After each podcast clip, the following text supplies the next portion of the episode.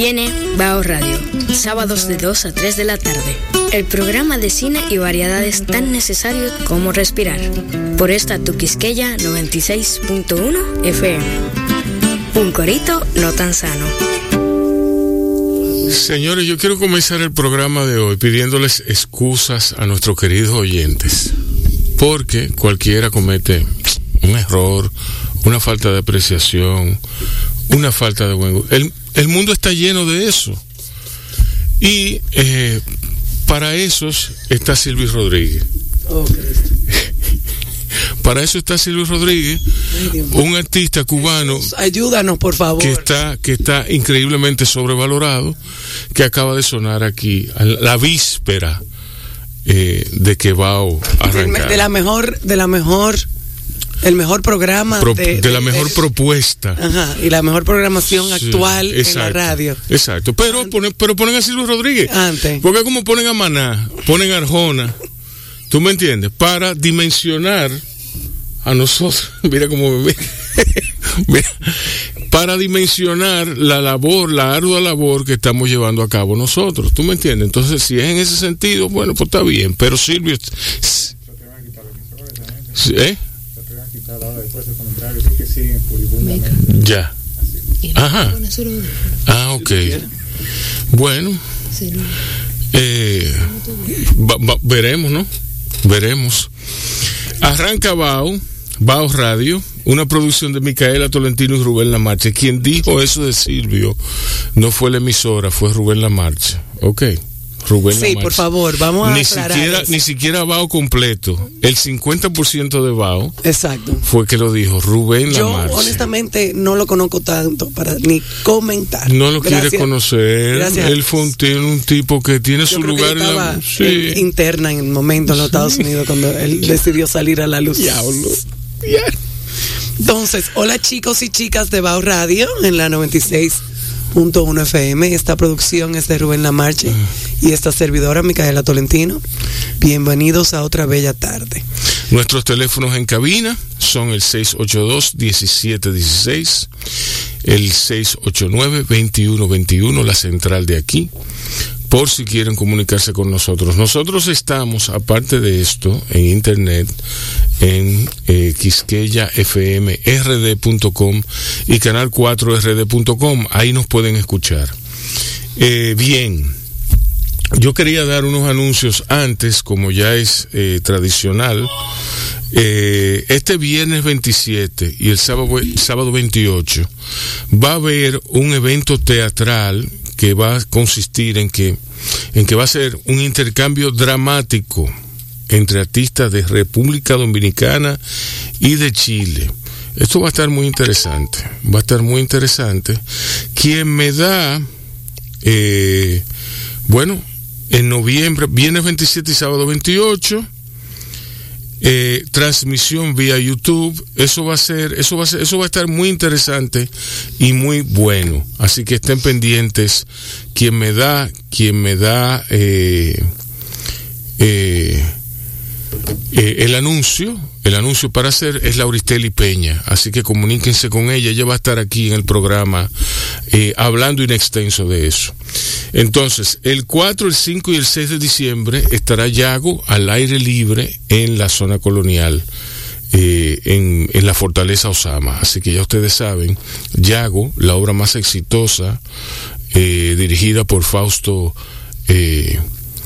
Fausto Rojas, protagonizada por Orestes Amador, protagonizada por, por- bueno, un, sinfín de gente, eh, gente interesante y gente buena. Eh, pero no por no, la vaya a ver por eso, vaya a verla porque es una es una obra dramática interesantísima y es y es sobre todo eh, fue redactada independientemente de cualquier cosa. entonces, el próximo día 28 y 29 está el Festival de Teatro SOS, eh, en el cual partici- participarán Casa de Teatro, Teatro Guloya y Nova Teatro, Te- Nova Teatro y Teatro Luna en Santo Domingo el 28 y el 29 de noviembre. Y en diciembre, el 5 y el 6 van a estar en Santiago con la 37 por las tablas. y en Moca con Utopía Casita de Sueño. O sea que preparados para eso, la contribución mínima es de 300 pesos. Ahora, si usted quiere dar una donación extra, pues usted la da. Ellos se lo merecen y la necesitan para sobrevivir, porque esta pandemia nos ha dado durísimo a todos. Entonces, eh, sin más preámbulos, vamos a poner Collateral Nature de Smokey Backbone. Eh, un disco muy interesante que a mí me dice mucho y me recuerda eventos importantes de mi vida. Atención maestro, vámonos. Estás oyendo Bao Radio, el programa de radio de bao.com.do y de la Fundación Bao para la Cultura. Cine y variedades tan necesarios como respirar.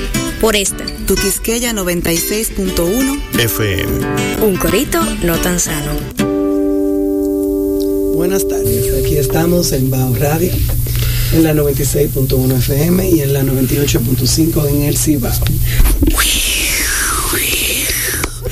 Wow, nada más te faltó decir Quisqueya FM. Quisqueya FM. 96.1. 96.1. Está bien. Sí. Aquí. ¿Tú estás muy bajita?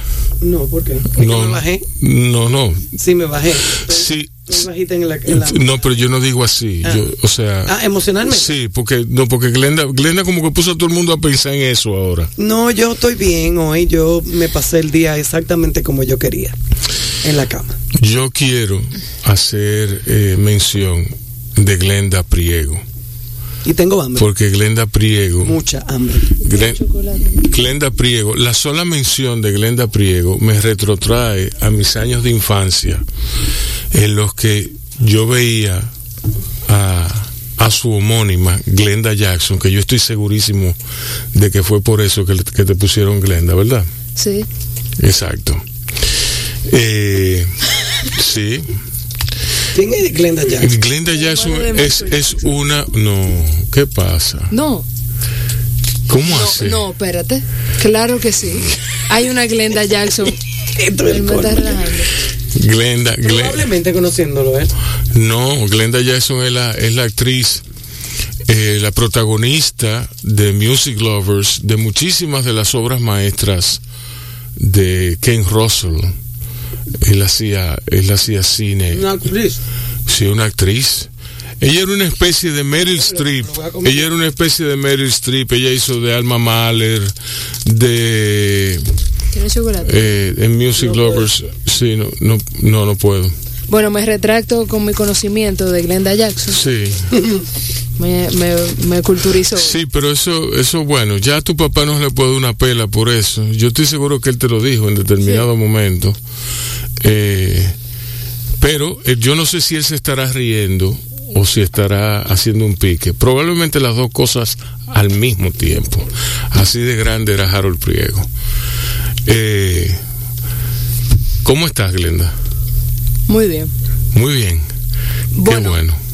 Aprovecho el momento para excusarme a nivel nacional Oh, Dios. Cristo del Verbo, ¿qué está pasando aquí? De mi falta de ayer porque fue un día muy caótico, pero hoy es hoy y estoy aquí. Exacto. Y- pero, pero espérate, ¿cómo, ¿por qué tú Y te hablamos de ti, digo, se te anunció en las redes que tú venías, pero no, no hablamos, dijimos algo que ella no venía. No, que tú, tú dijiste que Glenda Priego iba a faltar por razones de fuerza mayor, Exacto. creo yo. Bueno, era que se No el carro se le un chinfló. Sí. De camino se me apagó una grúa a nivel de Sí, grúa. sí, sí. No, pero está bien. O sea, estás aquí, que es lo importante. Glenda, ¿cómo está la cosa? ¿Y la pandemia? ¿Cómo te ha tratado?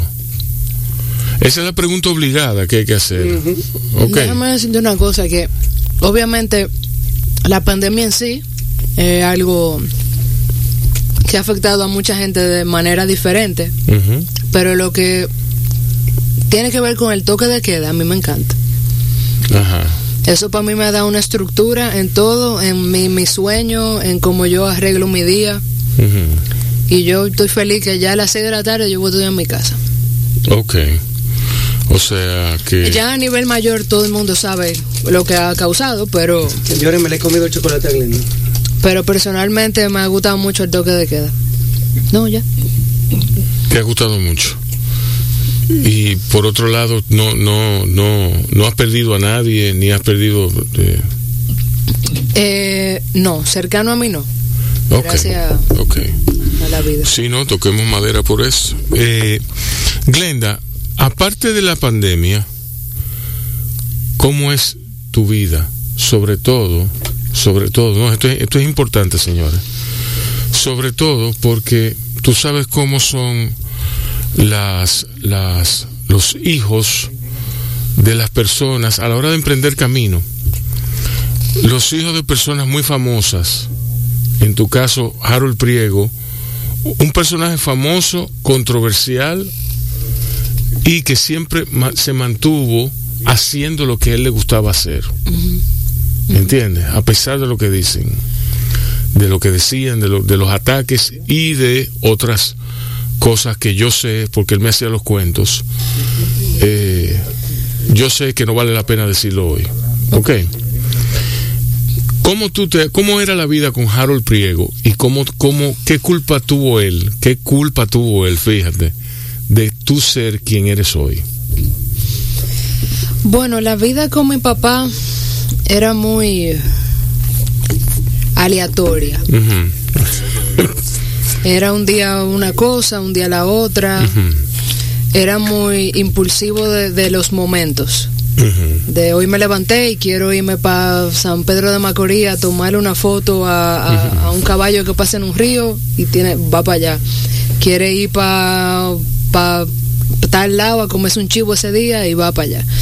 Eh, eso en gran parte a cualquier joven le gusta porque supone mucha aventura, supone mucho movimiento, pero a medida que uno va creciendo, uno aprende a hacer control de los impulsos, que para mí es algo que la vida después de él sí he aprendido. Y pero mientras estuvimos juntos, o sea, eso fue genial. Sí. Eh, teníamos mucha química, pero esa al tener tanta también, eso también choca pensábamos mu- muy, igual, teníamos personalidades muy iguales. Sí, eso es peligroso a veces. Sí, sí, porque hay Ahora momentos, que, que tú me mencionabas, Sí. Rebe- Rebeca y yo. Son Sí. momentos muy, muy placenteros, o estamos muy bien o estamos muy mal, o sea, no hay un, un intermedio, No hay medias tintas. sí, pero uno, uno aprende a manejar las situaciones. ¿Cómo Harold, Harold obtuvo mayor popularidad con, con los muñequitos de, de Diógenes y Boquechivo? Sí, Eh, ¿Cómo tú hiciste? Porque Harold, Harold, cuando se examina la carrera de Harold, fue una carrera ascendente y luego se paró en seco, como deben ser todas las carreras. No por la muerte, sino por porque fue, porque así, porque así fue que sucedió. Eh, mientras él disfrutó de esa, de esa inmensa popularidad, inmensa, porque era inmensa. Aquí no se puede hablar de, de, aquí hay, déjame ver, el Chavo del Ocho, Tres Patines y Harold Priego, o sea, y, y Diógenes Boquechivo. Esa- o sea, son equivalentes la televisión, la radio y, y- y lo impreso. ¿Tú crees que eso le afectó a él? Yo no creo que le haya afectado eh, en términos personales. tú dices la creación La- del personaje o la popularidad que obtuvo el personaje. La creación y luego su popularidad. Bueno, la creación, como, como toda creación, surge en servilleta. ¿Tú entiendes? Sí. O sea, sus inicios. Normal. No, normal. O sea, mi papá toda la vida dibujó en servilleta y cuando llegaba a la casa se, desenvol se desembolsillaba y ahí era que él armaba su muñeco. Sí. No era de que una libreta profesional. O sea, yo creo que la creación pura Sí, ¿no? viene con un desorden. Como andan hoy con, con computadoras y tablets. No, no, no. Y una libreta que te cuesta 200 dólares y, un lapicero de. No hay tablets, y la- pero yo he, visto, yo he visto amigos míos dibujando que yo he dicho, bueno, pero pero tú mínimo le vas a vender eso en 15 mil dólares. Para tú sacarle lo que. Sí, lo que bueno, igual todo el mundo tiene un instrumento que lo que te funcione, Sí, ¿verdad? sí. pero comenzó muy, muy caricatura y fue escalando sin él querer, lo llamaban los medios y eso. Pero creo que antes que la caricatura en sí, porque no sé si tú has tenido la oportunidad de ver lo primero de Eugenio Boquechivo, bueno, que era el humor de Don Bartolo, sí. que era en el listín diario, Sí. ¿tú te acuerdas? A comparación de ya cuando él se muda a Diario Libre, que el cambio del trazo del, del muñeco fue se notó con el tiempo. O sea, el de, el de humor de Don Bartolo era algo súper crudo.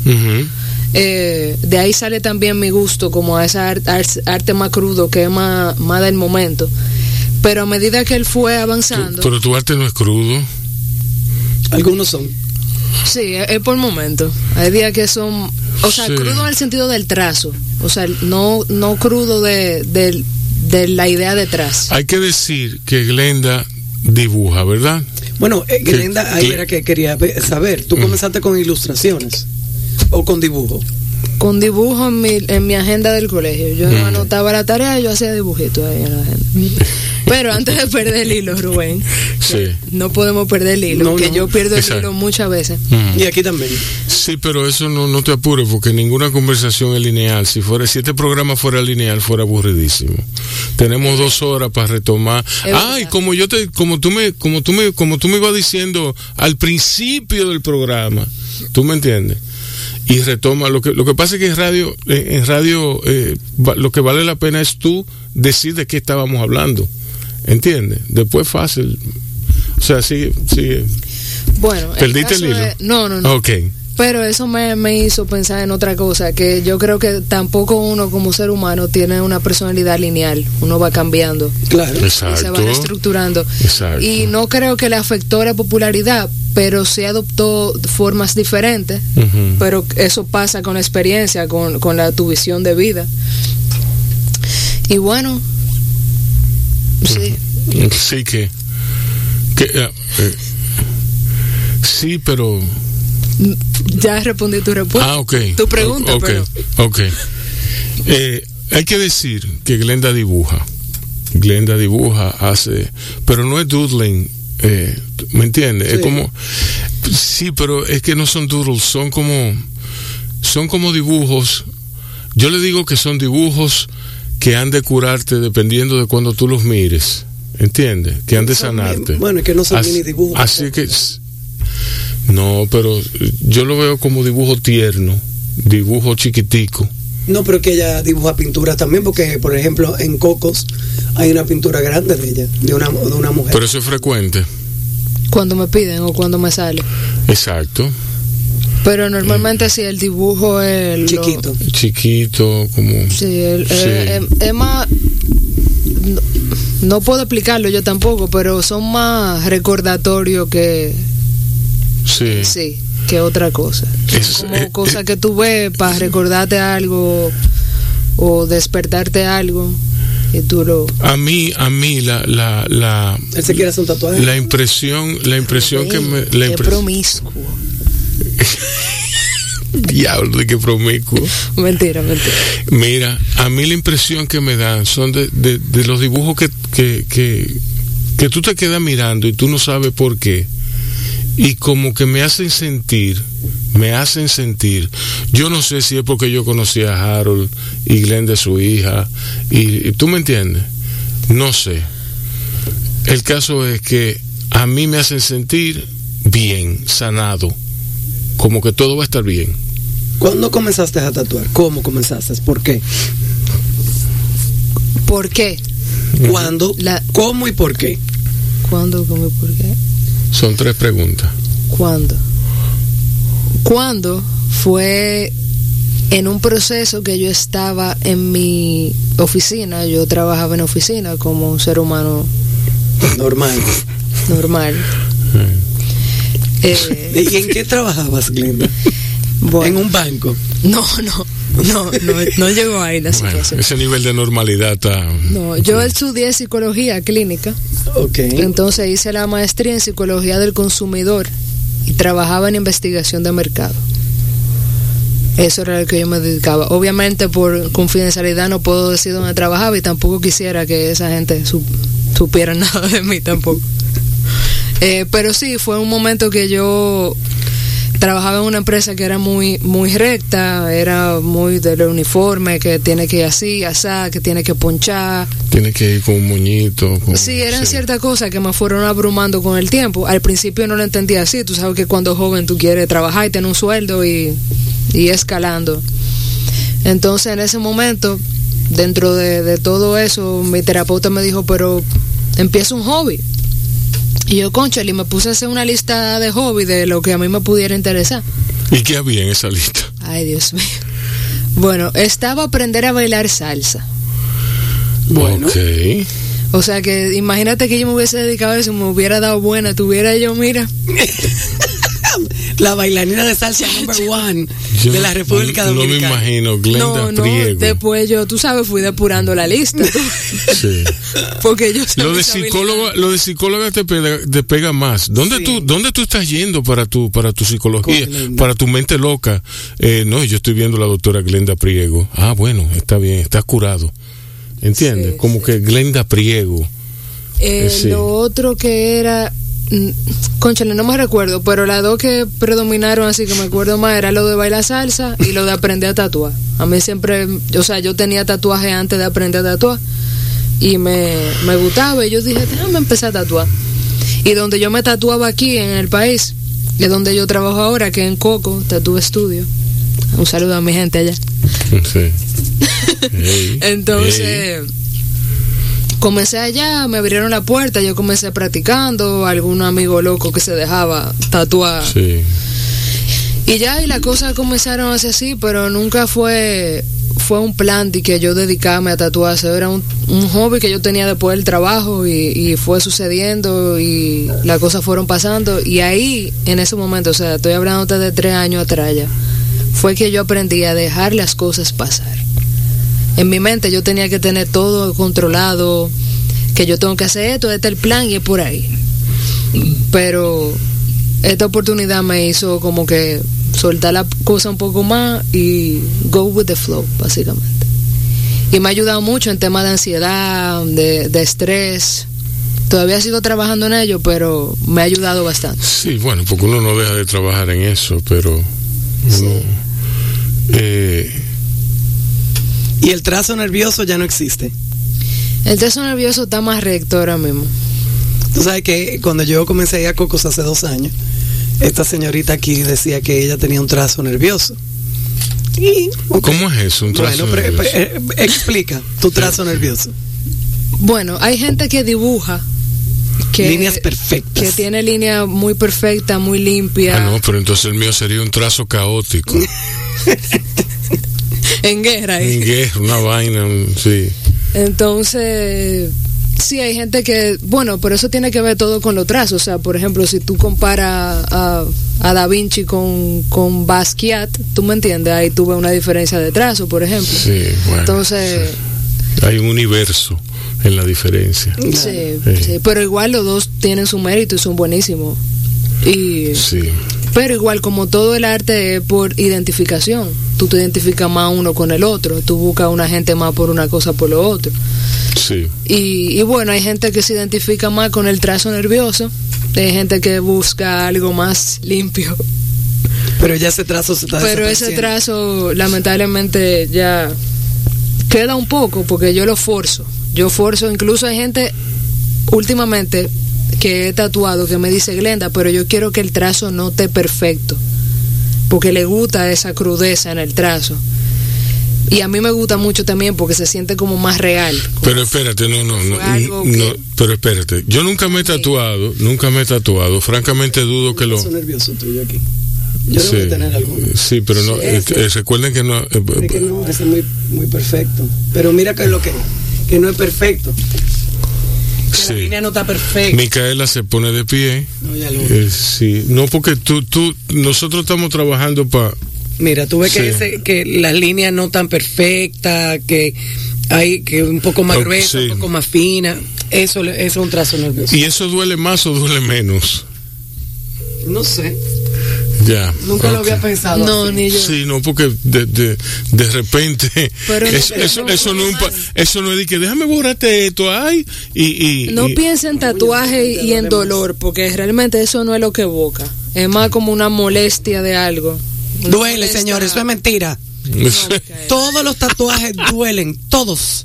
No hay uno que no duela. Se lo dice una persona que está llena de tatuajes. Me está boicoteando. No, es que no, es que la realidad es que duele. Deben decirlo, sí. No, Micaela, no es dolor. No, es dolor, Micaela. No es Es dolor. otra sensación. Es placer, un dolor no, no, placer. tampoco es placer.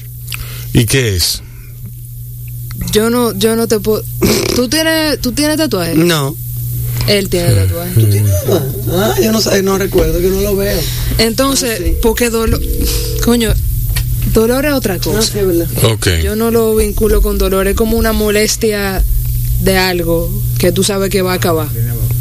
Ya. Bueno. El dolor es algo Ese que, tatuaje que, que, es un tú, poco el último que tú me hiciste, men, yo me quería pegar un tiro. y- ¿Cuál fue el último? En la isla. Ay, Dios, eso me dolió mucho. Micaela no es un parámetro para dolor. Sí. ¿Quién dijo? Si yo aguanto dolor, muchísimo dolor. Bueno, yo te voy a decir una cosa. Vamos a hacer una pausa eh, breve. Me toca a mí, ¿ven? ¿Eh? Me toca a mí. Te toca a ti. Agarra ahí.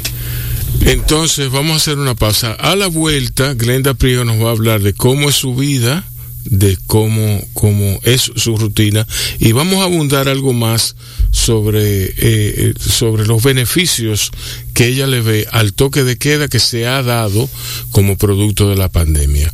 Ojo, que no es la pandemia, ¿eh? es el toque de queda. El toque de queda y cómo ella, qué recomendaciones haría ella para alguien que quiere tener un programa de vida aprovechando eh, ese, esa, esa pero Tú me coyuntura. trajiste aquí como que para hacer un plan de vida a la gente. Sí. Yo nada más pude hablar de lo que me funcionó a mí. pero está bien, no, pero está bien, eso es, eso es después de la pausa. Ok, ok. Estás oyendo Bao Radio, el programa de radio de bao.com.do Y de la Fundación Bao para la Cultura. Cine y variedades tan necesarios como respirar.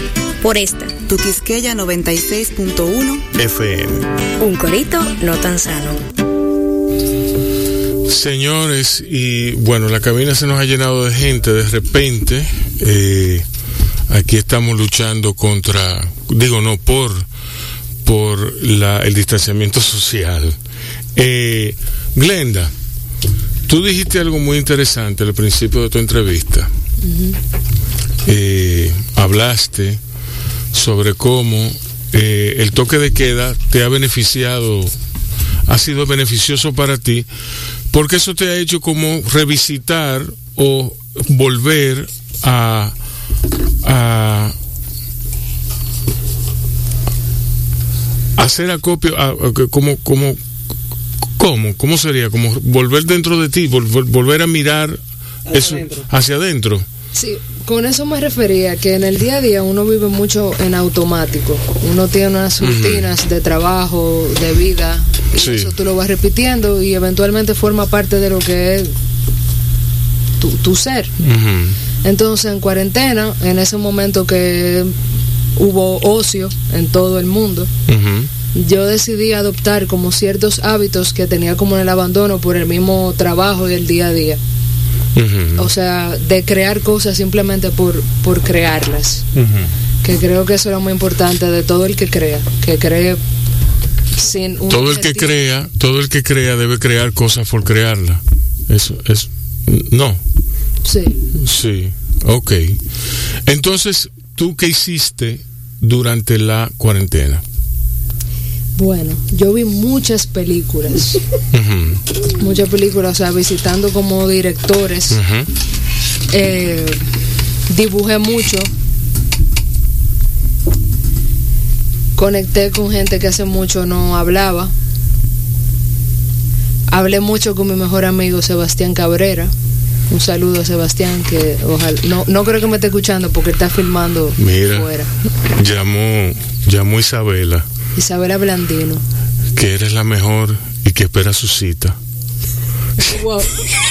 Eso, eso, Isabela Blandino. eso es un calentón delante de la gente que te están dando. No, No. claro que no. Ah, no. eh, lo- lo- lo- lo- Es que encontrar una cita con Glenn. lo- lo- los tatuadores no funcionan así. Es como buscar una cita con Abby. Ajá. No, no, Diablo. mentira. Eso es verdad. Bueno. Es muy popular y es muy codiciado. Para solicitudes de su cita con, con Glenda Priego o con el monstruo, usted llama aquí y se comunica con Micaela Tolentino, con Rubén Lamarche, nosotros le vamos a cobrar un módico nosotros le vamos a cobrar un módico 5, Cocos Tatú, eh, ya usted sabe. Sí. señores, no, no, en verdad, ¿eh? Óigame bien, la cecita con Glenda me llaman al 533-4132. 809-533-4132. ¿eh? Y hablen con Evelyn o Emily. Exacto, Evelyn o Emily. Sí. Ok. okay. Gracias. Entonces, ¿viste muchas películas? ¿Qué más? Dibujé mucho. Dibujaste mucho. Hablé mucho con mi mejor amigo. Con tu mejor amigo. No me escuchaste nada de lo que nada, yo dije. Obviamente. No, porque yo estaba recogiendo esto. Eso no se hace. A, la, a, las 12. Lo, Déjame guardar eso no, se, no porque, porque tú, yo estoy atendiendo una cosa que me está diciendo el controlador. Aprovecho que Glenda va a hablar.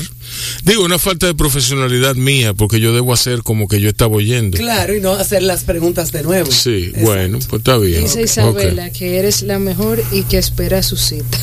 Sí. Que llame. Sí, que llame. No, no, sí, sí. Y entonces. Glenda, ¿qué te gusta hacer en tu tiempo libre? Yo intento hacer lo menos posible.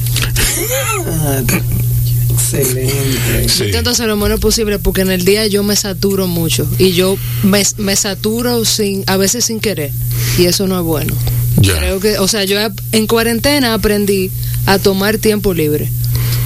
Sí, verdaderamente a tomar tiempo libre. Verdaderamente no, a tomar tiempo. No. Sí, pero por no. ese no hubo de otra, lo pude hacer a la fuerza. Y eso me, me enseñó a, a, ese manejo más del tiempo. Pero estamos hablando de tú con tu cotidianidad. Hablemos de las cosas más, bueno, ya, ya eh, eh, Harold Priego murió hace años. ¿Tú me entiendes? Eh, es como, es como, bueno, no es como a mí, porque yo he perdido cerca de 10 personas muy queridas, muy cercanas a mí. Pero yo, la persona que, que, que, que hubiera hecho que todo eso cayera en perspectiva, murió hace años y era mi madre. Eh, mi padre también murió, es decir, que yo estoy solo en el mundo, como quien dice. Eh, eso, eso me hace reinterpretar eh, las cosas. Yo tengo dos hijos. ¿Tú me entiendes? Uh -huh. O sea, como que mi situación es bien única. Tú compartes mi situación también. Sí, mi mamá y mi papá y parte, gran parte de la familia Tolentino de los, los, los viejos, ¿no? Se han muerto todos. Exacto. Es decir, queda muy poca familia. Que uno, uno comienza a ver cómo, cómo, cómo van cayendo esas personas que uno nunca pensó. Yo pensaba que mi primo Hamlet iba a durar toda la vida. ¿Entiendes? Claro. Y pensaba que mi tía Olga iba a durar toda la vida. Sí, ¿Por qué? Porque mi, mi, mi, tía Olga, mi tía Olga no, no, no me cuadra. La muerte con ella, la muerte. ¿Tú me entiendes? Sí. Entonces, esas son ideas que, que ha provocado esta pandemia, que, ha, que, que están muy presentes en mí y que yo siempre voy a asociar con la pandemia. ¿Tú me entiendes?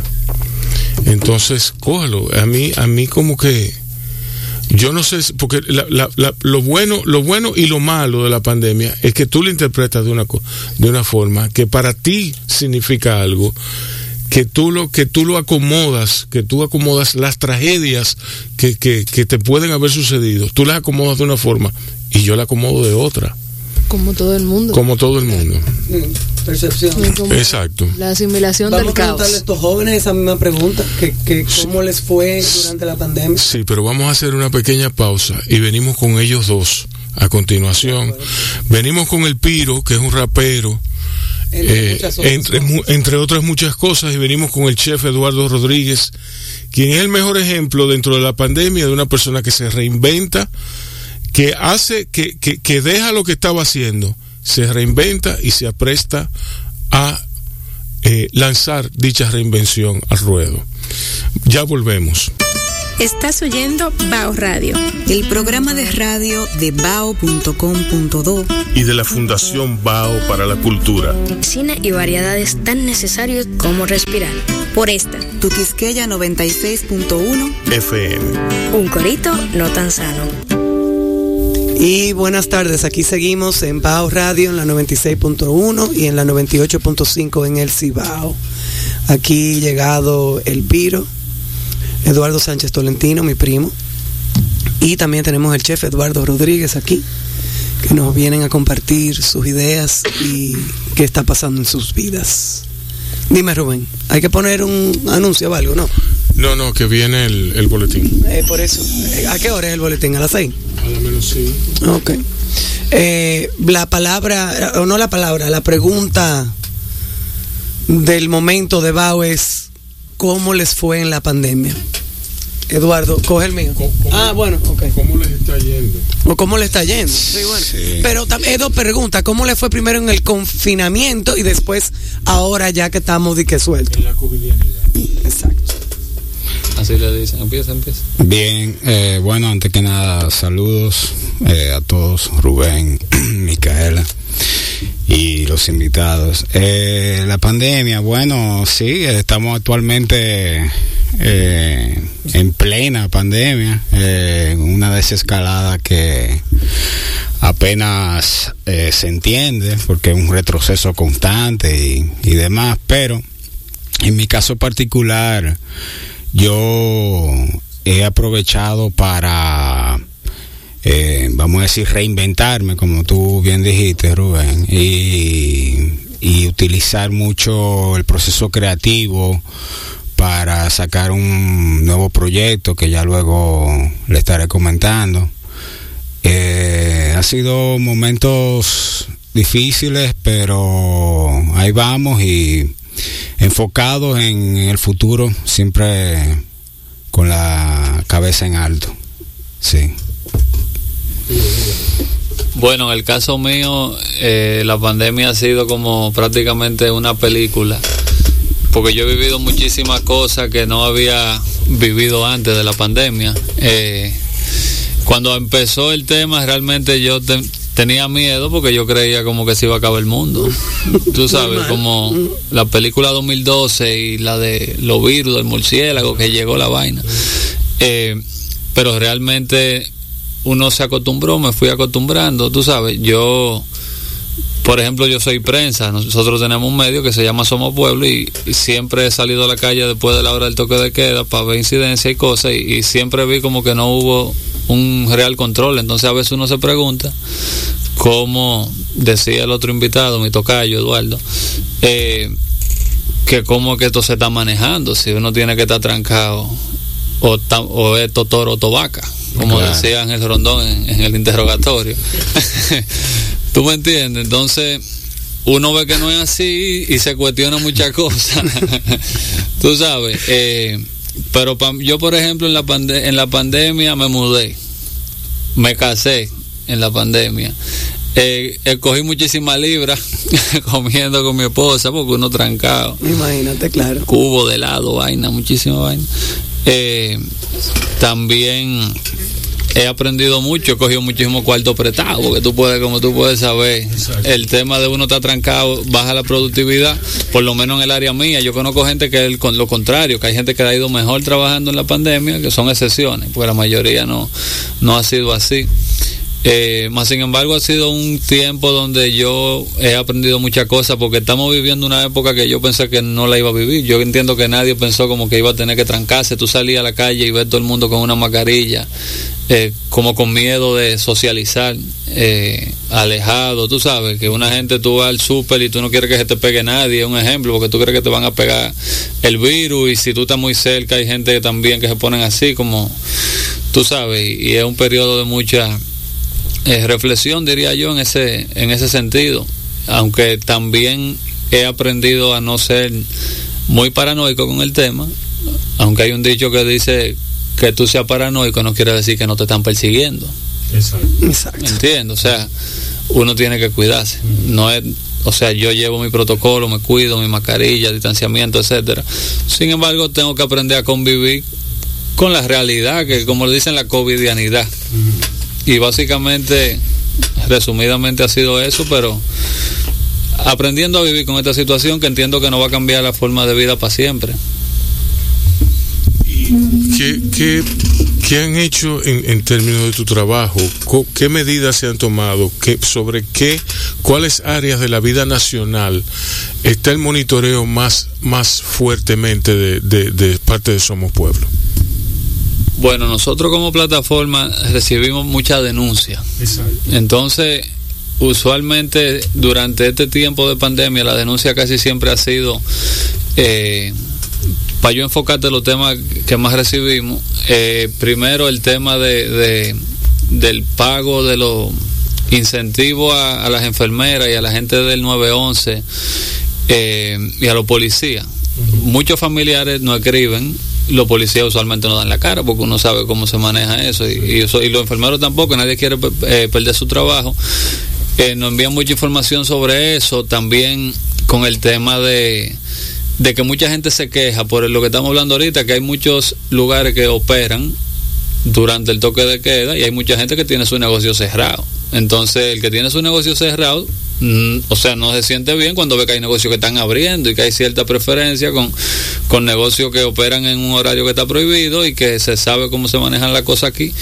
Eh, y nos envían muchas denuncias de eso, de bares, de restaurantes, de discotecas, etcétera. También de la gente en general que no respeta el distanciamiento. Eh, de muchos robos que están pasando durante el toque de queda. También muchos temas con atracos, robo de batería, de vehículos. Hoy nosotros entrevistamos a un muchacho, Micaela, oye, que a él le robaron un carro. Él alquilaba, él tiene un rental y él alquiló un carro. Él tenía un mes sin el carro y él fue a la fiscalía y el fiscal le dijo, no, yo estoy cansado de estos tipos que rentan carros, pon la denuncia, eh, le dijo a la que manejaba redes que suba la denuncia a ver si aparecía el carro y que si en 15 días el tipo no iba, el que le robó el carro, ellos no lo iban a buscar. Entonces el tipo sabía quién era la persona, fue a la casa de la persona, lo convenció de que lo, y, lo, y, lo, montó en el carro para llevarlo al destacamento, sugestionándolo, tratando de buscar su carro, y lo dejó en el destacamento y los policías no lo cogieron en el destacamento.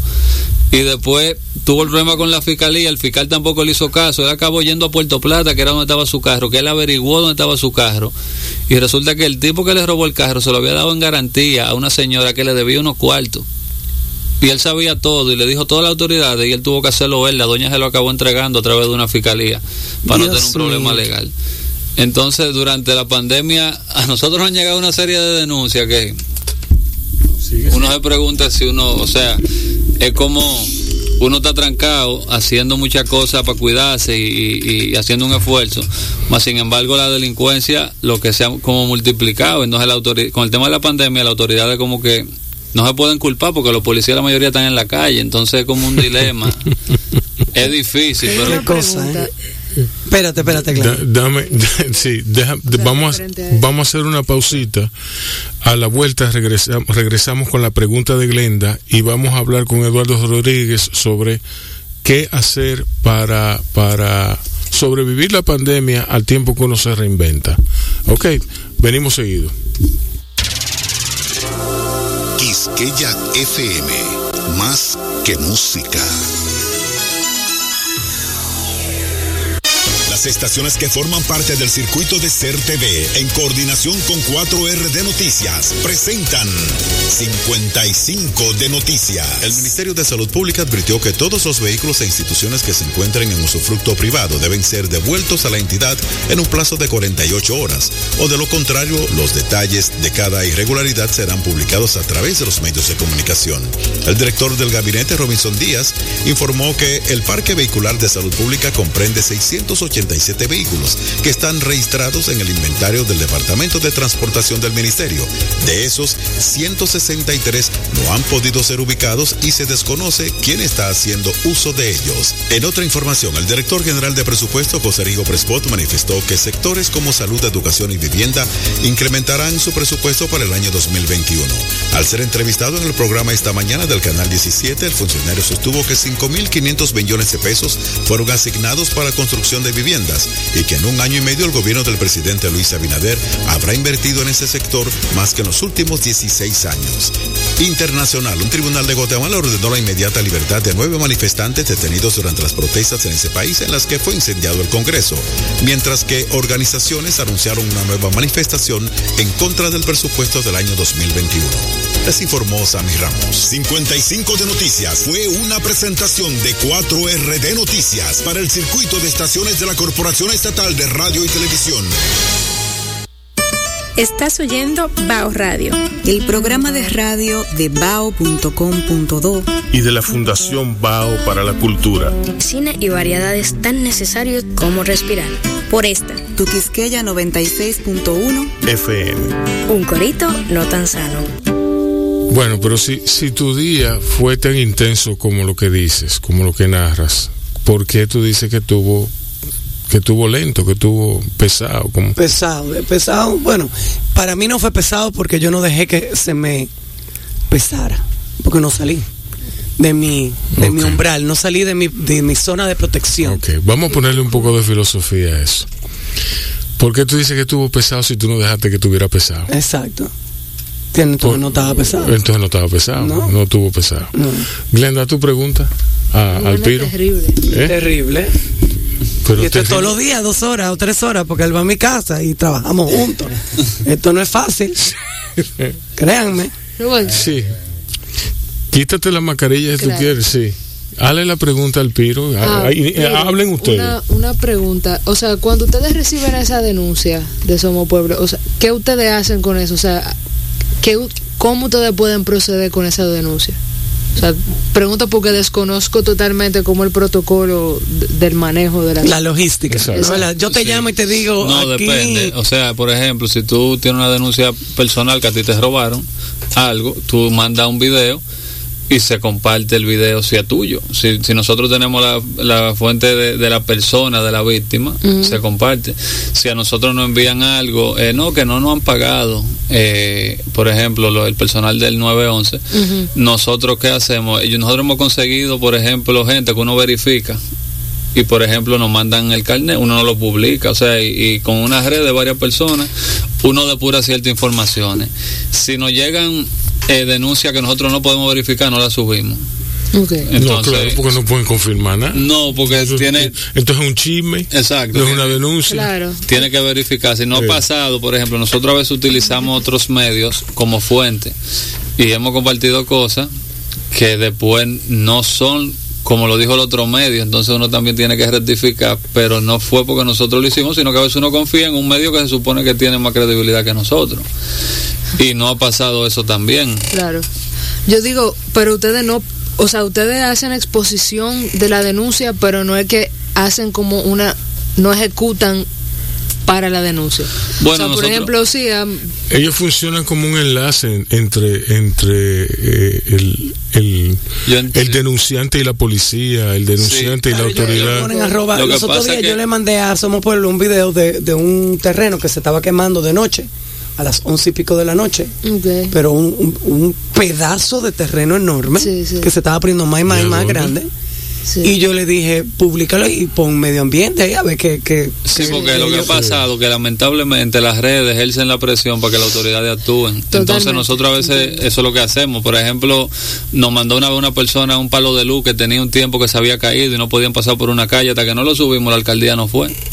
¿Entiendes? Entonces nos Sí, mandan muchas entiendo. cosas que la gente se ha dado cuenta que por la inacción de las autoridades muchas veces la presión pa- cuando se hace viral un video Sí, de un no, abuso de una pero, pero eso, eso es la realidad aquí Sí. en Francia, en Turquía, en. Tur- en- en todos lados es así. O sea, Quizá un poquito aquí magnificado, pero sí, eso es en todos. lados. Sí, no, pero eh, eso se hace, eso, eso, y eso está bien, y eso está bien, y, y- y es necesario que, que existan instituciones como Somos Pueblo, en eso, en ese sentido, en ese sentido.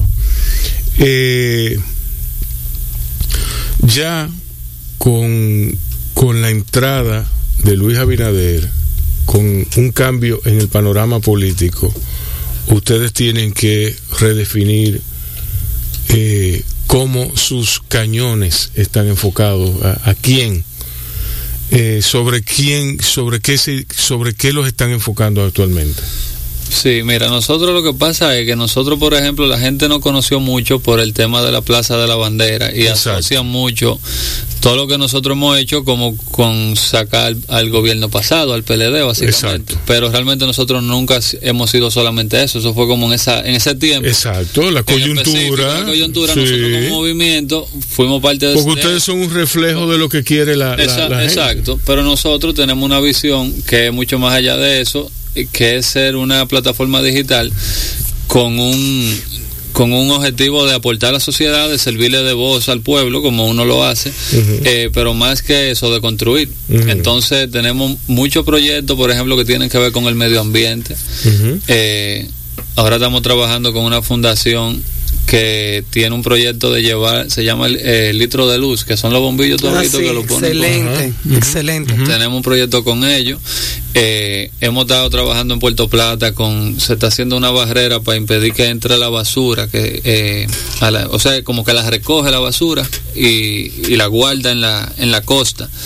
Eh, tenemos varios proyectos así, porque no solamente nosotros atacamos y atacamos y atacamos. Ahora sí tenemos una parte que es una parte crítica, que es una parte que mantenemos siempre, que es el tema de que nosotros no apoyamos lo que está mal, no importa que sea un partido que sea otro. Sí. O sea, ahora hay un nuevo gobierno, todo eso. Nos siguen llegando muchas denuncias, nosotros las hacemos, nos siguen eh, y seguimos haciendo investigaciones. Hay un portal que se llama Compra Dominicana, que tú puedes ver los procesos que está licitando el gobierno.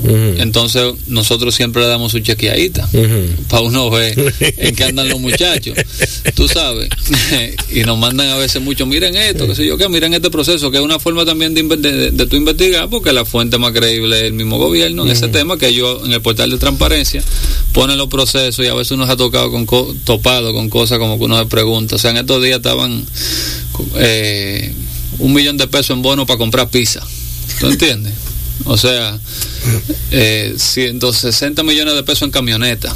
¿Tú O sea, son cosas que uno dice, bueno, eh, se supone que hay una prioridad, ¿tú entiendes? Con el tema de salud, educación ahora, con las clases virtuales. Y no, no son cosas contra el gobierno, sino son cosas que cuestionan lo que se está haciendo.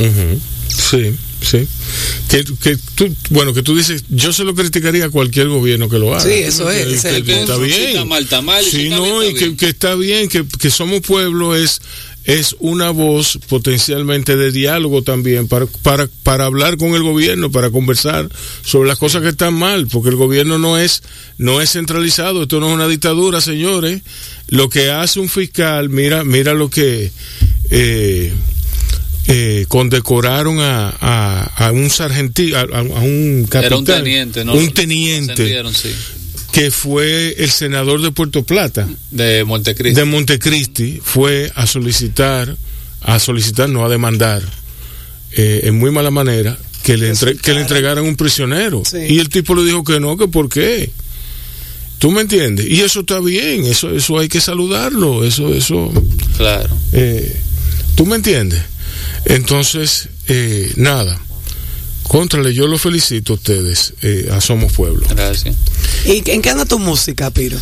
Yo estoy bien, tú sabes, eh, escribiendo, tú sabes, estoy, tengo un tiempo que lo que pasa es que son como tantas cosas que uno tiene, que yo no le he podido dedicar el tiempo que, que quisiera dedicarle, eh, pero lo que tengo planes es de hacer un estudio en mi casa eh, y yo mismo irme preparando para yo producirme mi vaina yo mismo, porque es que no es lo mismo, tú dependes, o sea, yo tengo amigos que me ayudan, y que, pero no es lo mismo. Y a veces también te llegan ideas que tú no tienes tiempo para tú, no lo, si tú puedes grabarla ahí mismo, no es igual que si tú tienes que ir hacer una cita y esperar y hacerlo, y, y no es igual. Entonces, en eso estoy así. Realmente no, no, no estoy como estaba antes. Eh, pero sí, vienen un par de cositas y yo me mantengo escribiendo siempre, por lo menos. No, eso es lo importante, que te mantengas escribiendo. Porque de ahí salen, De ahí sale. sí. de ahí sale. Eduardo, cuéntame. A ver, bueno, eh, como te decía anteriormente, estamos en, en nuevos tiempos eh, para todos eh, y la necesidad de, de ser una persona productiva, pues tiene uno que tomar pues nuevos modelos eh, acorde con, con lo que estamos viviendo.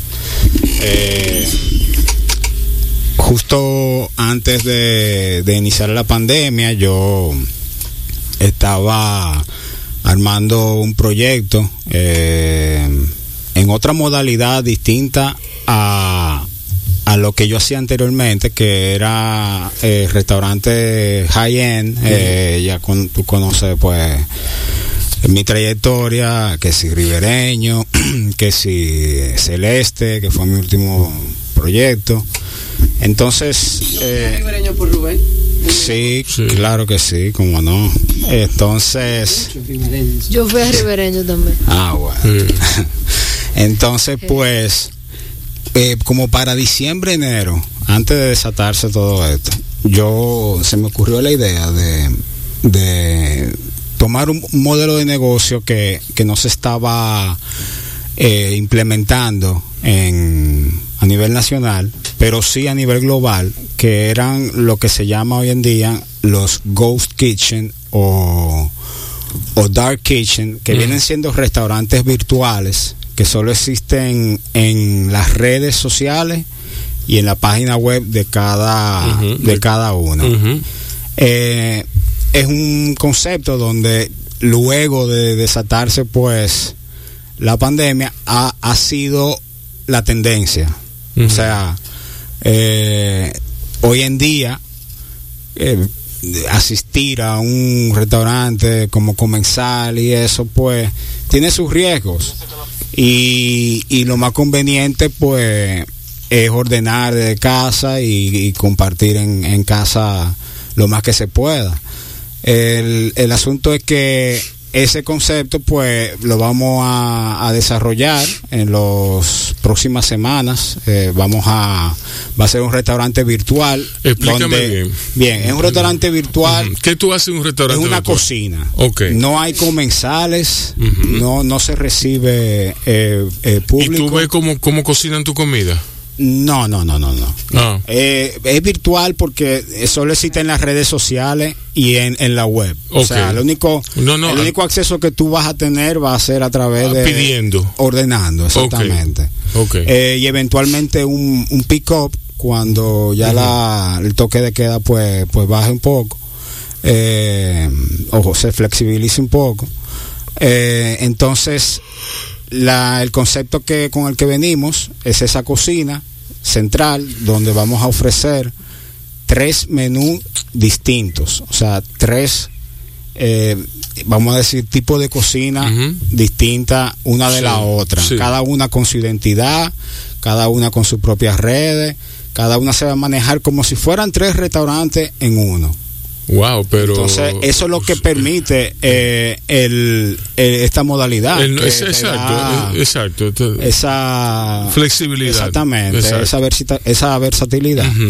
Entonces, eh, bueno, ahí vamos con eso. Ya tenemos, Pero- hemos tenido suficiente tiempo para, para prepararnos y, y próximamente venimos con, con, con ese proyecto. Ok, te, te iba a preguntar lo siguiente. Cuando tú me dijiste un, un- restaurante virtual, yo pensé honestamente que era un restaurante donde el comensal, el usuario, ¿verdad? De internet podía eh, interactuar con el chef Ya. mientras este elaboraba su comida. Bueno, eso ya tú. mediante Eso es una excelente idea. By the way. Eso es- excelente idea. Ya tú estás teniendo visión 2030, por Anótalo, ahí Rubén. más o menos. No, Rubén, pero anótalo y patentízalo. Pero quién dijo? ¿Quién dijo eso? Eso no, eso no, eso no, eso, pues, eh, eso en WhatsApp. Puede ser, Que- bueno. Sí, con WhatsApp Vamos. tú le pones una, una cuestión ahí, una, una mamparita, una, una, una cosita donde, donde él fije su cosa y le pone su camarita y, le, y él te dice, mira, ahora te vamos a hacer eh, un tiki masala, un pollo Ya. a la tiki masala. no, voy a anotar, voy a Sí. anotar. Eso y no- una pregunta. Sí, no, no, pero espérate, aguanta, aguanta eso, aguanta. aguanta. Otra Aguanta, pregunta, pues, ¿y sí. cuándo eso sale? No se puede Eso decir todavía. sí, sí. eh, tenemos ponderado, si las circunstancias lo permiten, eh, a mediados de diciembre. Eh, ya próximamente, en unas cuantas semanas, eh, estamos ya... ¿Y a través de qué plataforma no se puede enterar de, de eso? Bueno, a través de, de Chef Eduardo RD, que es mi red eh, como chef, voy a estar dando las las primicias de, de cómo entonces seguir pues la, la, la cuenta del, del proyecto y, y ahí estará toda la información. Ok. Sí, Sí, no, eso está bueno. sí, está sí, bueno. sí, sí, sí. Ahí vamos. Eh, Eduardo, yo, yo recuerdo que tú, eh, bueno, te ganaste varios premios eh, eh, de hamburgers. Tú, tú Oh, me sí. llamabas siempre, Eduardo me llamaba, a mí, al diablo, esas son de las cosas que a mí me hacen falta. Sí, a mí también. Eh, eh, me llamaba Eduardo para que fuera a probar el nuevo hamburger. Entonces yo iba, le, le decía humildemente los toquecitos que le podía dar. Eduardo lo impre- Sí, humildemente. Y él, sí, Porque Rubén, sí. Diablo. Rubén se conoce por ser humilde. Sí, sí. Sí, no, claro, sobre todo. Sí, sobre todo. Tú eres terrible, Micaela. Sí. Eh, Yo no me conozco por no ser terrible. sí. Ok. Eh, entonces, eh, Eduardo como que fue uno de los provocadores, junto con otro chef más, eh, de, de crear un, un legado, un- una tendencia de, del hamburger gourmet dominicano. Ok. Eh, el, ¿tú, ¿Tres premios fueron que te ganaste? Sí. ¿Tres eh, premios? Sí. Sí, consecutivos, eh, tanto con, No, con no. ribereño como con... Dos, dos años consecutivos con Ribereño y uno, Y uno con, con Celeste, y uno exacto, con Celeste. exacto, sí. Exacto.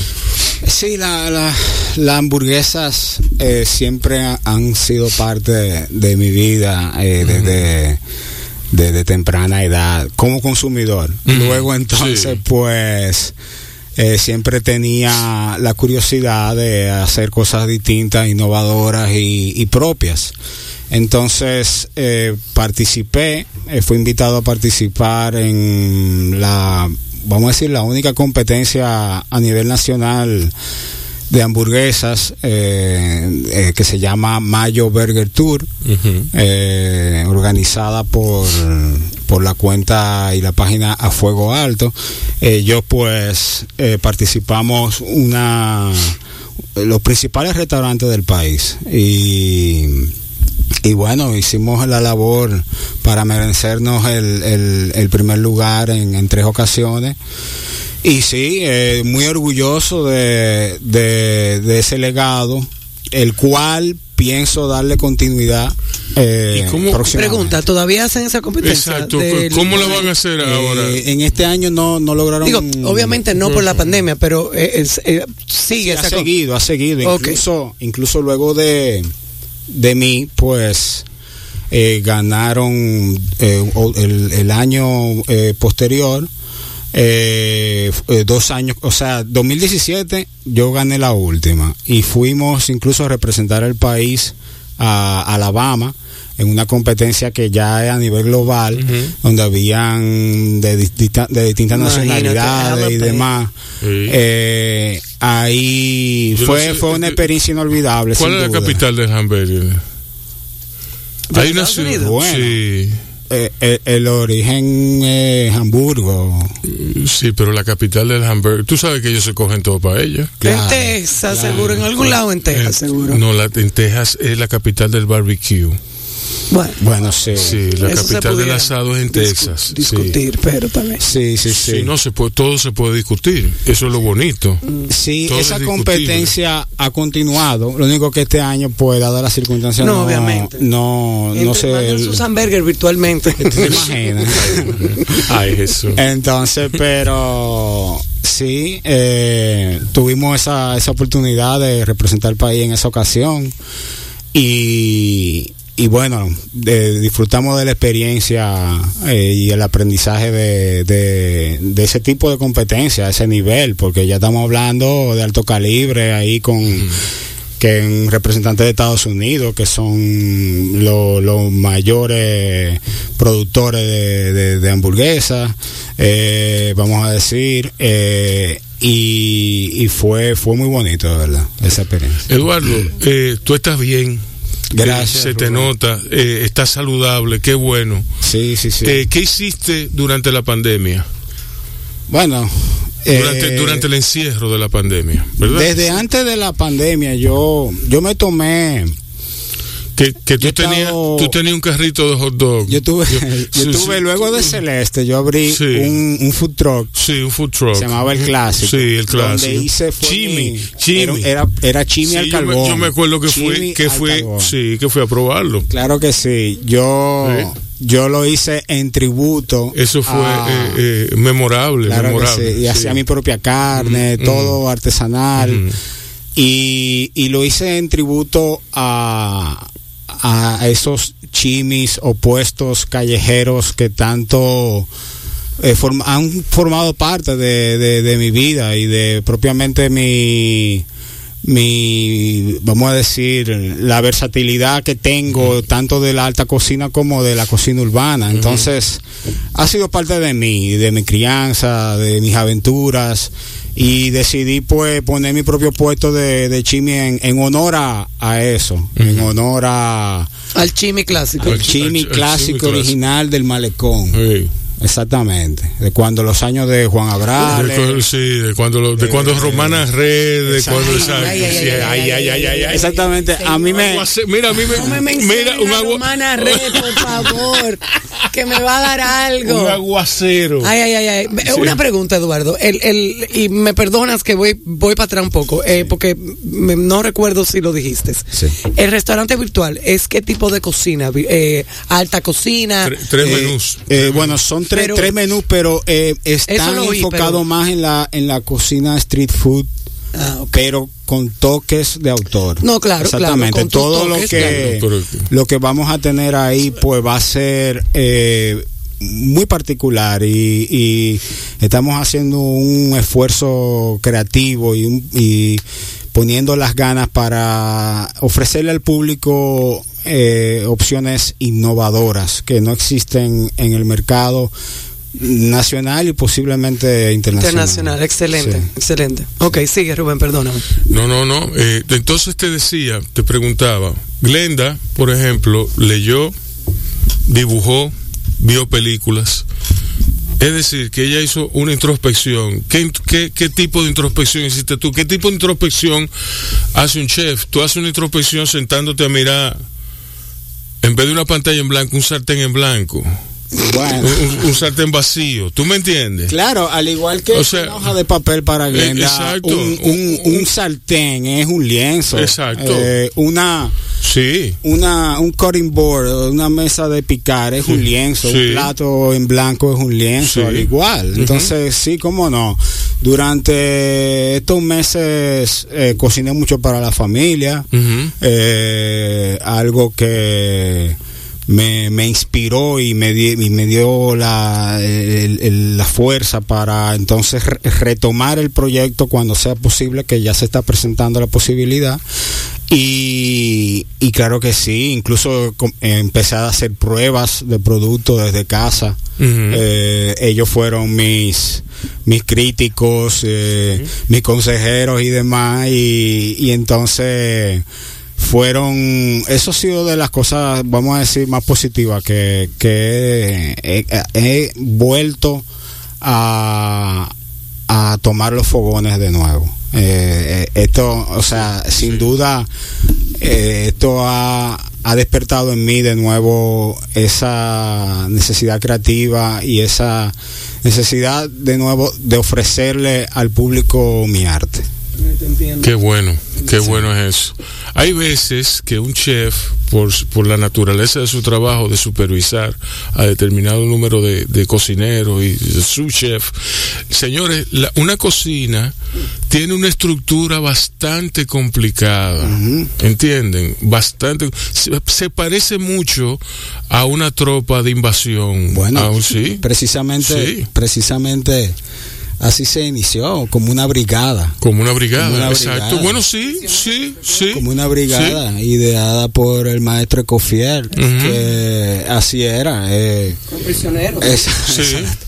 Ah, fue así, fue así. Sí, él los mandaba a buscar porque eran los únicos que iban a aguantar. ese trabajo de estar parado 12, 14, 16 horas ahí picando y cocinando y aguantando fogones.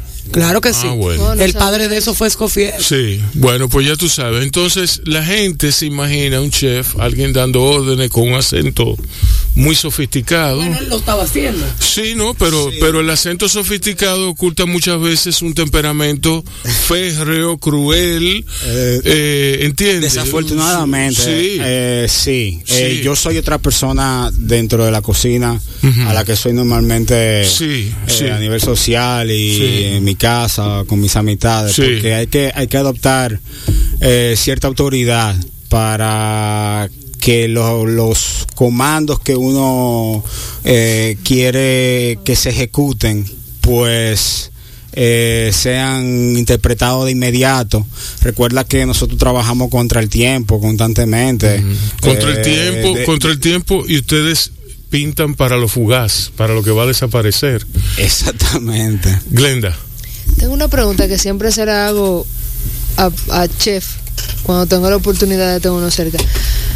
Eh, a nivel internacional y, y local, ¿cuáles son tus lugares preferidos de comer? O sea, no estoy hablando preferido, sino como algo más de, de sabor, de, de propuesta gastronómica, de identidad. Que tú digas, yo puedo ir a este lugar, nada más necesito uno, uno aquí y uno fuera y ya. Con eso basta. A ver, a ver, a ver, a ver, a ver. Mira, yo fui muy feliz en San Sebastián con la cocina vasca en una ocasión que, que tuve la oportunidad de, de- visitarla.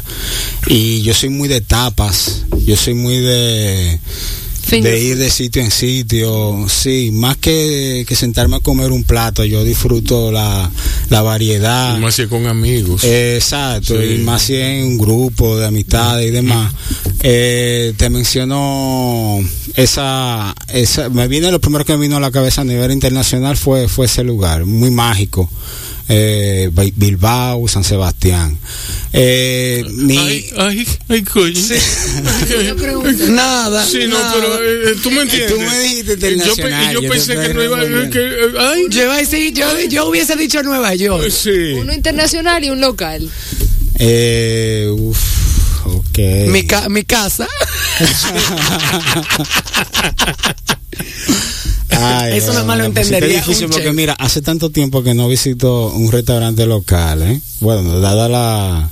Bueno, yo tengo La- varios. Ocaso, la la, circunstancia. casina. Sí, sí, sí, Ocaso. sí. Eso me tiene loca a mí. Tengo un mensaje de Halmar Gómez. A ver. Dice, Ajá. Le hice fotos a Eduardo para Celeste. Todavía saboreo los taquitos de chivo, pero nada supera el sándwich de langosta que él hacía en Ribereño. Yo no Ay, lo probé, sí. ese. Eso, tú sabes A mí que me encanta el en- sándwich de langosta. En Ribereño, nosotros eh, teníamos la particularidad de que éramos un, un restaurante con un menú estacional. Eh, era, yo lo cambiaba cada cuatro meses por estaciones del año, primavera, verano, y ya luego eh, unificaba otoño-invierno. Y, y ahí pues hacía como una, una reinvención completa del menú, donde eh, prácticamente 90% del menú era, era nuevo, eh, lo- los platos. Y, y en un menú de verano fue que salió el sándwich un, lobster, lo- un, roll. Ajá, Tu versión. Exactamente. ¿Y cuál era tu versión? Esto es uno de mis platos favoritos, tú sabes. Sí. El lobster roll para mí es un, mira, uff. Mira, eh, ese, óyeme, eh, eh, yo, si mal no recuerdo, era una onda francesada. Eh, porque volviendo a lo de internacional, la, mi alma mater es la, la cocina francesa. Ahí fue que yo, eh, pues aprendí lo que es la alta cocina en París. Y, Y en mi humilde opinión que ahí que se debe de aprender yo- la co- alta cocina. Cuando tomé la En decisión de ir a estudiar Francia. un, un lugar, te- debía de ser el, el corazón, el origen de, de donde viene la alta cocina. Entonces, por eso de- nos fuimos Dime, para Rubén, allá. dime, dime. No, no, nada, yo estoy totalmente de acuerdo con ustedes. O sea, Pero ¿qué ibas a decir? Porque ese buche lo no, tienes tú, mira. Porque, no, porque eh, la, la cocina de Eduardo claramente se va para el Mediterráneo. Claramente se va por el Mediterráneo. Sí, sí, la sí. tuya también, pero la tuya tiende más a los árabes. Por un bueno, asunto de herencia. De origen. por un asunto de herencia. ¿Tú Claro. me entiendes? ¿Por qué no trajeron comida yo no sé, yo tengo un aguacero en la boca. Yo tengo, esto no puede ser. Jesús, hay que hablar, hay que hablar con Jesús. Jesús, ¿usted está oyendo? Diablo.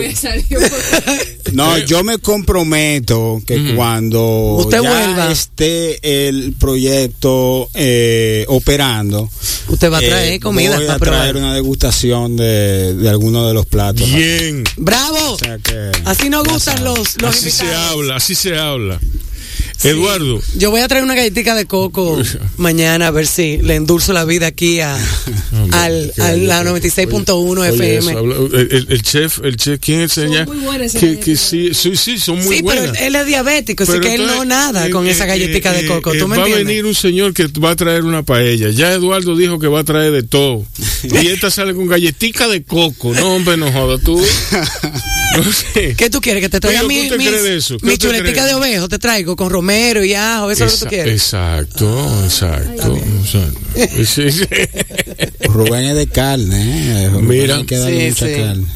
Yo me acuerdo eh, que tú, el, el tema fusión era muy importante para ti. Claro, eh, sí, lo ha sido. eh, Lo ha sido verdad. muchísimo. Sí. Sí, porque es que nosotros somos un, un crisol de distintas culturas. Entonces, eh, obviamente, todos los procesos históricos que hemos tenido como, como país, eh, pues nos han influenciado. Eh, entonces, sí, nosotros tenemos españoles, franceses, Ujú. Bueno, el- libro de Papi lo dice. aquí, eh, africanos, eh, Chino. Portugueses. Óyeme, es una es un arco iris de, Sí. de, de nacionalidad. Tenemos el legado, el legado eh, eh, Cocolo, el legado, el legado, eh, el legado negro liberto, eh, que es otra cosa, ¿eh? El negro de Samaná es el negro liberto de, lo- de los Estados Unidos, eso es otra cosa. Claro. Tenemos el legado esclavo, el legado esclavo, que eso, eso es lo que más peso, lo frito, lo frito, todo lo que se fríe se come por lo, exacto, lo mejor. Lo mejor. Lo mejor.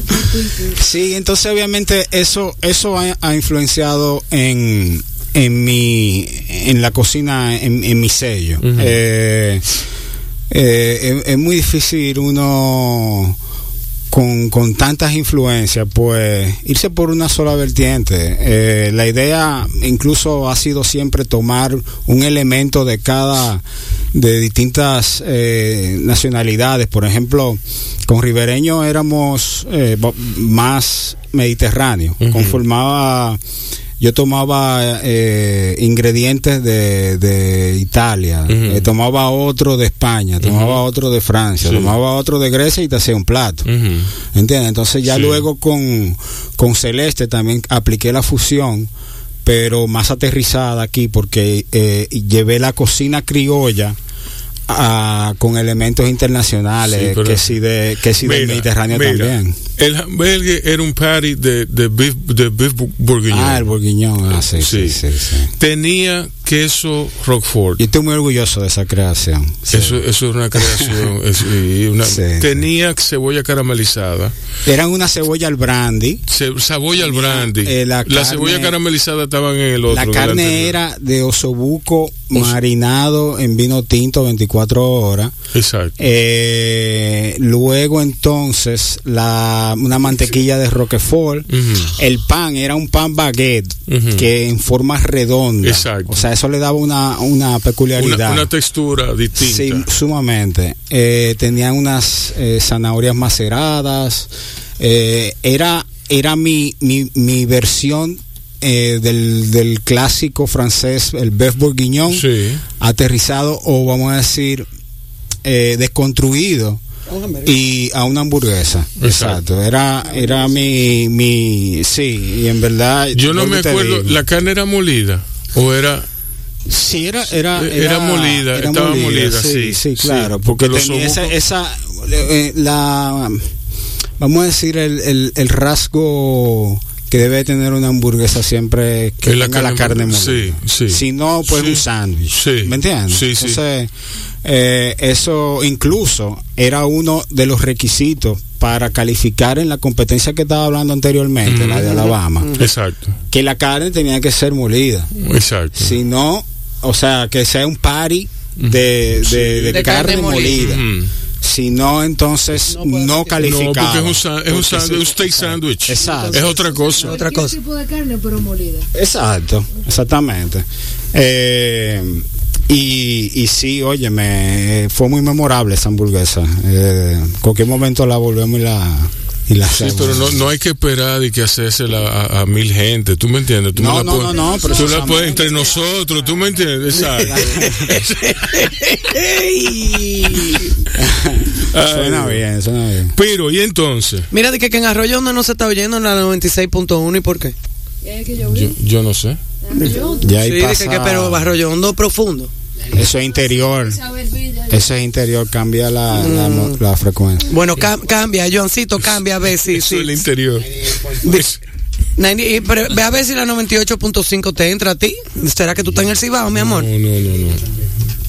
Ah, Ahí está en línea también, li- en línea. En línea, en, en Canal 4 FM En RD. línea, Joan, en línea. Canal 4 FMRD.com, señores, silencio, esto es radio. Canal 4 Eh, Canal 4, FMRD FMRD, Punto o la com, 96.1 y en FM Quis- también online. Quisqueya Quisqueya FMRD. FMRD también. Punto To- com. Todo lo puede buscar online. Eh, Piro, Yo me quedé sin palabras con todo lo que él dijo. Ya uno que quiere comer. Todo el mundo lo que quiere es salir de aquí a comer. Yo voy a salir de aquí para el mirador, para irme a correr. Y después me voy a ajustar una vaina. Claro. No, no, no. mira, eh, ¿cuál es el... eh, ¿Qué temas hay en, en- en palestra contigo, a lo íntimo, a lo, en, en lo personal, tú como, como rapero? Yo quiero saber cómo él comenzó a rapear. ¿Cómo? Sí, sí, bueno, sí. Bueno, yo eh, empecé a rapear, yo vivía en Bellavista, entonces frente a donde yo vivía, tú sabes dónde era, había una cancha de basquetbol. Ujú. Esa cancha de basquetbol se hacían muchas cosas, no solamente se jugaba basquetbol. No. Eh, como usualmente pasa, ¿verdad?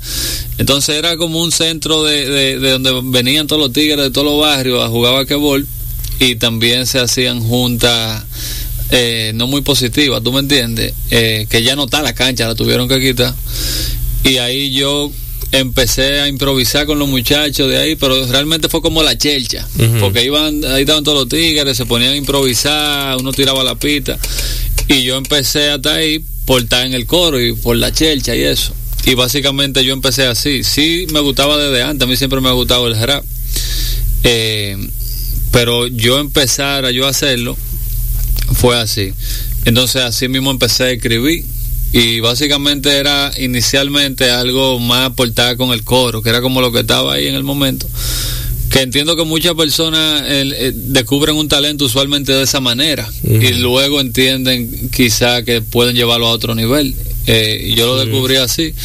Eh, y duré un tiempo inicialmente haciéndolo eh, como es como que el talento se va madurando contigo yo podría decir Claro. los talentos que tú tienes porque yo realmente lo que hacía era lo que en ese momento como yo veía las cosas y como yo el mensaje que yo quería transmitir o que muchas veces ni siquiera sabía porque usualmente cuando uno es joven eh, no que yo soy un viejo, ¿verdad? Pero cuando uno es más joven todavía, uno tiene como menos visión de lo que uno quiere. Es como más En el enfocado momento. en el momento y quizá en sentirte bien con lo que tú estás haciendo sin tú entender la trascendencia que eso puede tener.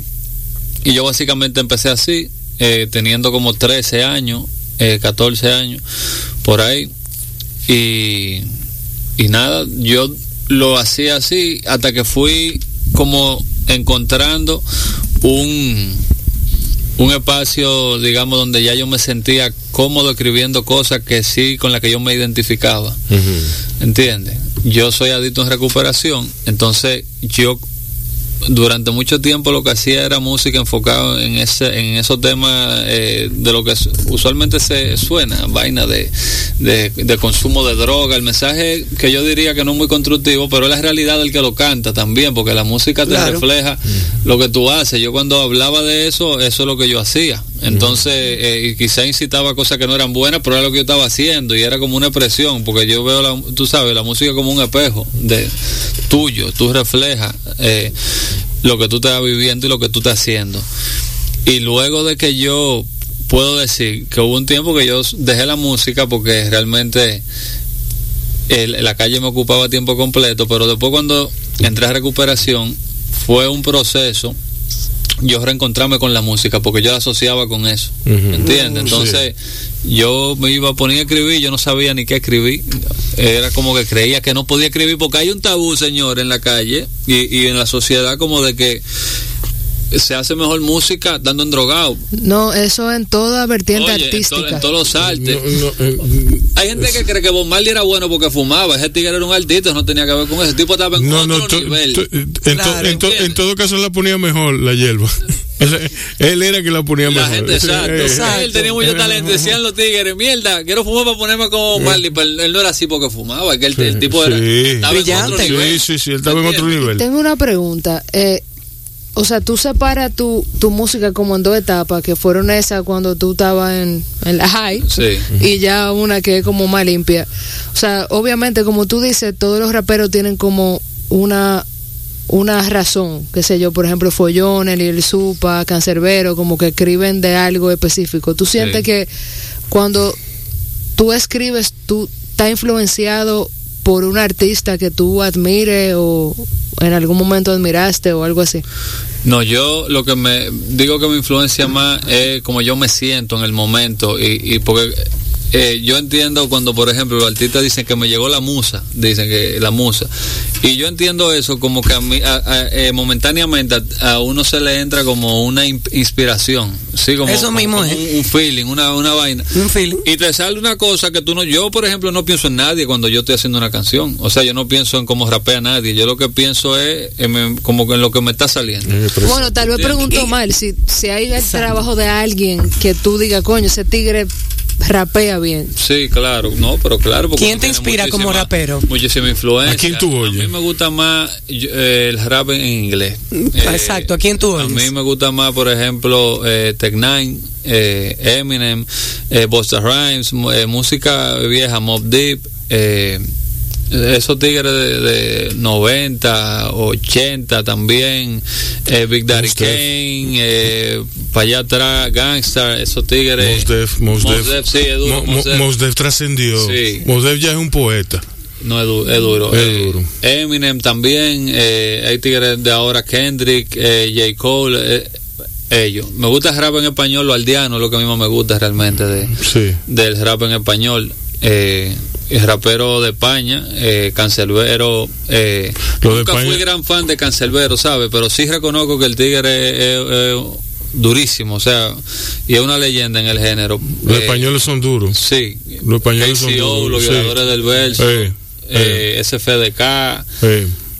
Realmente me gusta porque yo soy una persona que soy, o sea, yo no hago música, ¿cómo te explico? me identifico con ese tipo de música porque son músicas que, que te ponen a pensar tú sabes, que tienen un mensaje. Y a mí me gusta hacerlo así, o sea, yo por eso dije que la música como que va madurando con uno, porque yo no empecé a hacer música para llevarle mensaje a nadie, ni pensando en, aportar. No, no, eso está sobrevalorado. Eso, eso, no, no, te ocupes de, llevar mensajes ni nada de. No, no, pero que tú no lo piensas, tú haces una vaina. Sí, exacto. Exacto. Yo a veces... No, no, y que no, que no se ocupe de concientizar ni, ni de llevar. No, no, no, profesor ni papá de nadie. Tú lo, que, lo que mencionó ahorita, o sea, el arte interpretativo. Exacto, exacto. Tú lo como tú lo entiendes. Exacto, o sea, no hay palabra más sobrevalorada que concientizar. Esto es para concientizar, mire, baboso. Sí, porque la gente hace conciencia cuando la hace, no cuando tú quieres que la haga. Exacto. Tú, no sé, y, el proceso, el proceso, el proceso de concientización de una persona eh, eh, puede tomar 24 años. Exacto. ¿Tú me entiendes?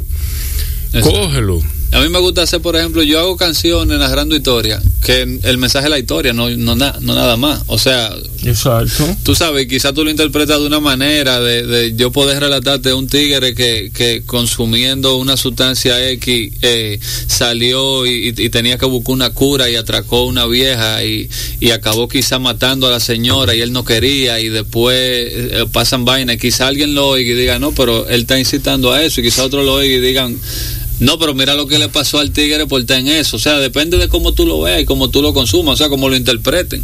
Sí. Realmente es muy interpretativo. Exacto. ¿Qué tú quieres poner? Yo iba a poner Slick Rick porque el hombre me ha inspirado. ay, Yo ponme iba a Slick poner- Rick, claro. Sí, ¿Cuál de bueno, ella, pasa- Mona Lisa? No, No. yo iba a poner una cosa que hacen en. Espérate. Hablen algo, señor. Slick Rick. Sí, yo le iba a poner es- esto de. Eh, no, back to Slick mine. Rick the Ruler. Sí. back to mine. Tiene una historia que empieza. eh, eh, la, eh, La Mona Lisa, ¿no es? Wow, yo no me acuerdo cómo Yo sé cuál es, historia. señores. Si me dejan a mí con Slick Rick, yo la voy a poner. Eh, Hay dos bueno, canciones de Slick Rick. ¿Cuáles dos canciones? Ven, dame, dame el coso, que yo lo pongo. Eh, espérate. Espérate, porque es que. Children's Story, ¿no? Children's Story es y Mona Lisa. Esa es. Sí, porque esa es la más clásica de él, la de Children's Sí, Story. Children's- Bueno, pues pongan Children's Story. Yo tenía, yo tengo aquí. Lo que pasa es que en este disco, yo voy a explicar lo que es este disco. Este disco lo hace un DJ que se llama Back to Mine. Ese. Sí, ya lo vamos a poner. Ok. Sí. Entonces él hace, él hace recopilaciones de, de muchas músicas y les pone un hilo conductor. Entonces, el de Slick Rick va después de un disco que se llama Dear, Love, Dear John Coltrane. Entonces, ahí, ahí como que hay una onda bien, bien, bien chula, ¿no? Y chulísimo.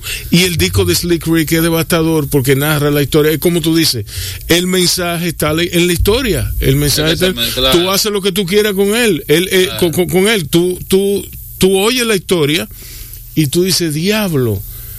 ¿Qué, qué pela? Eh, cuenta la historia de una muchacha que, que tenía, que se llama Still She Finds the Strength to Continue with Her Life About. Entonces, hace de eso un leitmotiv en lo que en lo que él, él cuenta cómo la muchacha cayó presa cómo la muchacha con cómo la muchacha y rehacía su vida a partir de que ella encontraba la fuerza para continuar con ella.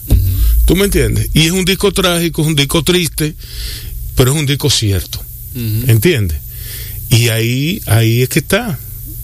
Ahí es que está. Tú lo que tienes que hacer es eh, ser verdadero contigo mismo Y ya, sí, eso le digo yo Y muchas ya. veces a los. Yo tengo panas que me dicen, por ejemplo, no, que tú crees de esto. Digo, yo lo importante es que tú te sientas bien con lo que tú estás haciendo, no, que- Exacto. no, no lo que va a decir la gente. Exacto. Tú sabes, porque, o sea, yo, o sea, por ejemplo, eh, el tocayo, el chef, él cocina lo que él le gusta cocinar, ¿me entiendes? Y, y él se siente bien. No, porque haciendo- si se lleva del dominicano. haciendo lo Sí, que hace. muchacho. ¿Tú me entiendes? Entonces, Vamos a comer mortines de berenjena para el resto de la vida. Tú haces un café y ya te dicen, no, que le falta, que está muy suave, o qué sé yo qué. o de- es como te guste a ti, que tú tienes que hacerlo. Y ya. Sí, bueno, Micaela, despide. Ahí vamos, desp- eh, no, no, no, pero despide a, a Eduardo, al- a, Bueno, lo, despedimos a- al, Al a- Piro. chef Eduardo Rodríguez, al Piro Eduardo Santiago, eh, que Santiago Sánchez. Sánchez Sol- Tolentino, mi primo, y a Glenda Priego. Muchas gracias por venir, agradecemos su visita A y ustedes, hemos gracias. lo hemos pasado muy bien. estamos aquí a la orden para lo que para lo que tengan entre manos. Exacto, lunes a viernes de 5 a 7, aquí en la 96.1 FM. Aquí va Slick Rick Children's Story. Ahí va, maestro. Estás oyendo Bao Radio, el programa de radio de bao.com.do Y de la Fundación Bao para la Cultura. Cine y variedades tan necesarios como respirar. por esta, tu Quisqueya 96.1 FM. Un corito no tan sano.